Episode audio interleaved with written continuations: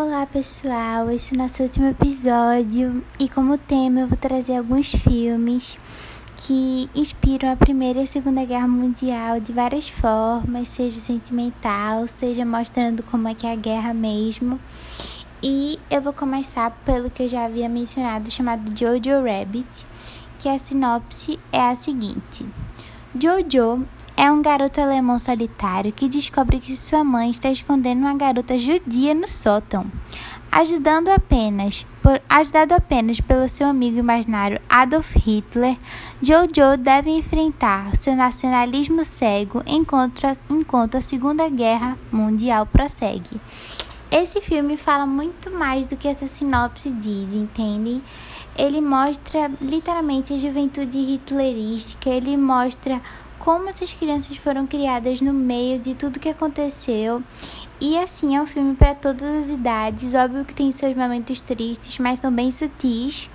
Então, assim, eu recomendo muito esse filme para vocês.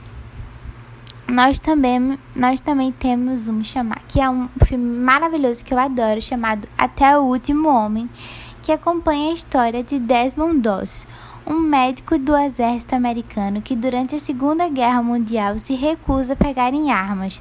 Durante a Batalha de Okinawa, ele, tra ele trabalha na ala médica e salva cerca de 75 homens sozinhos. Então, assim, é, ele mostra muito como é uma guerra, entendem? Ele mostra muito é, tanques de guerra e como é que acontece, rifles e tudo mais. E a gente ainda pode ver essa fé cega de tipo, ele queria ser um médico, entendem? E ele conseguiu, ele, ele salvou vidas, ele não tirou vidas na guerra, o que é uma coisa assim, raríssima, né? Então, nosso próximo filme se chama O Zoológico de Varsóvia, que a sinopse é Estamos na Polônia em 1939. O Zoológico de Varsóvia é mantido sob o comando de Jan Zabinski e, cuidados, e cuidado por Anton, Antonina, sua esposa. Quando o pai quando o país é invadido pelos nazistas, eles são forçados a reportar para o zoologista Lutz Heck. Mas o que, que acontece? vou falar um pouquinho mais porque essa sinopse foi muito, foi muito sucinta. É, eles têm o zoológico, só que o zoológico ele passa a ser confiscado. Mas eles começam a salvar judeus, eles começam a pegar judeus no trabalho do marido.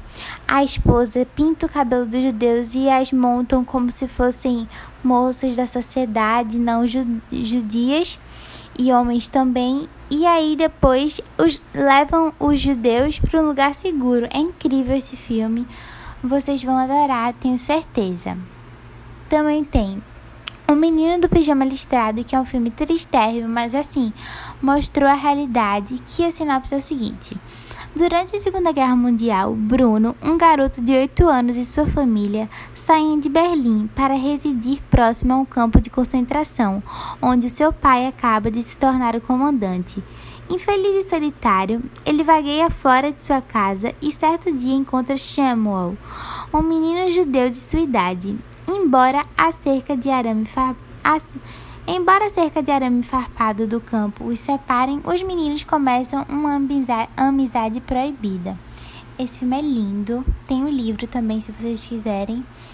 Mas assim, é um filme extraordinário, mostra a realidade. Mas tudo bem, vamos passar para o próximo filme que se chama O Jogo da Imitação. Então, em 1939, a recém-criada Agência de Inteligência Britânica MI6 recruta Alan Turing, um aluno da Universidade de Cambridge, para entender códigos nazistas, incluído, incluindo o Enigma, que, que, cri,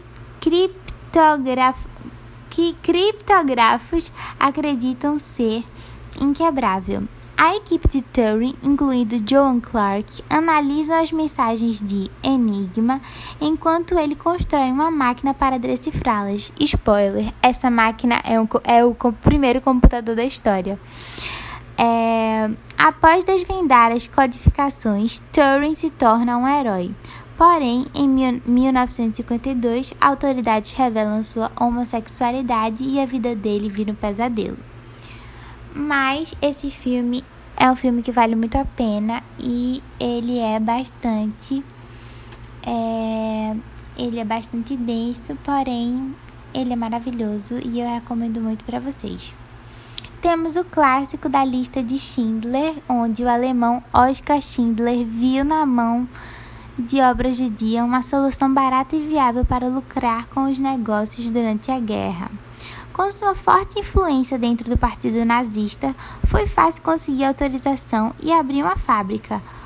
O que poderia parecer uma atitude de um homem não muito bondoso transformou-se em maior, dos maiores casos de amor à vida da história, pois este alemão abdicou de toda sua fortuna para salvar a vida de mais de mil judeus em plena luta contra o extermínio alemão.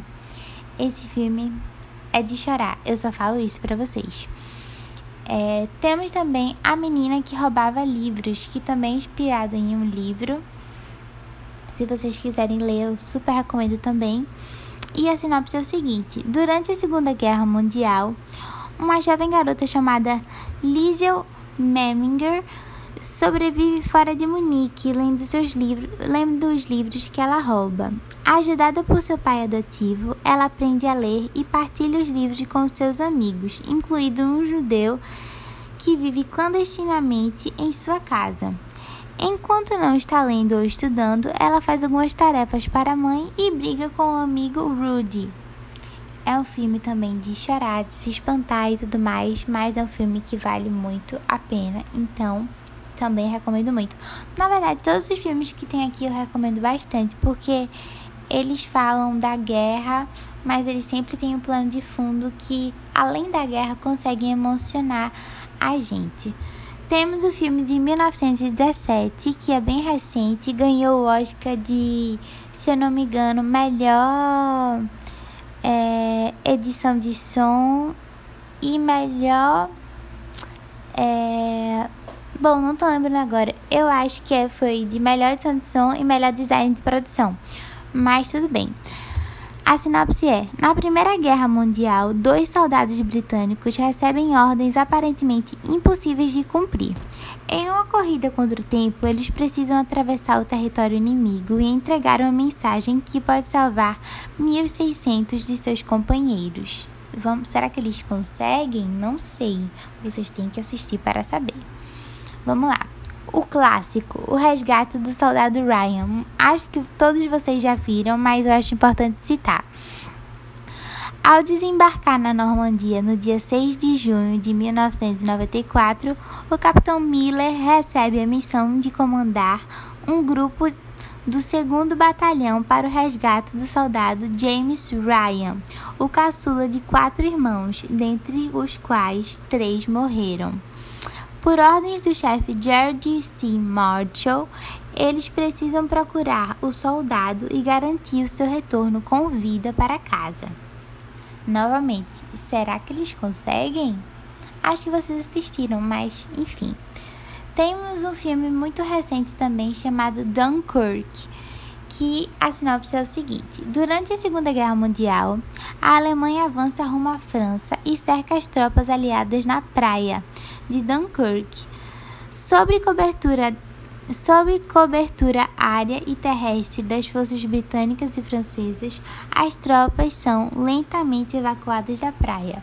Só que, como é um filme, vocês sabem que tem sempre um enredinho por trás, uma historinha, e que eu não vou contar porque eu já dei o spoiler do episódio. Então, vocês têm que assistir para saber. Vamos falar um filme que é um xodó meu, assim, que toda vez eu posso assistir ele mil vezes, mas eu vou chorar, que se chama Cavalo de Guerra. Então, a história é o seguinte. A história de amizade entre Albert e seu cavalo Joey é, é, a história de Albert e de seu cavalo Joey.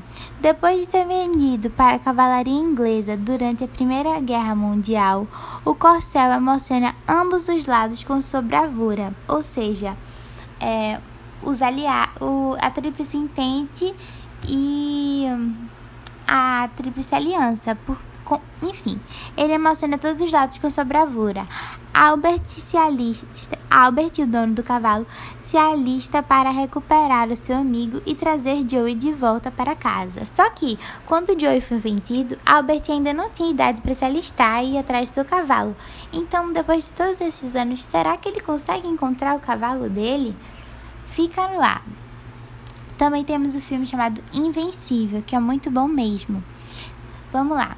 Louis Zamperini, atleta olímpico, sofre um acidente de avião e cai em pleno mar durante a Segunda Guerra Mundial. Ele passa 47 dias no oceano e, quando consegue encontrar terra firme, é capturado pelos japoneses.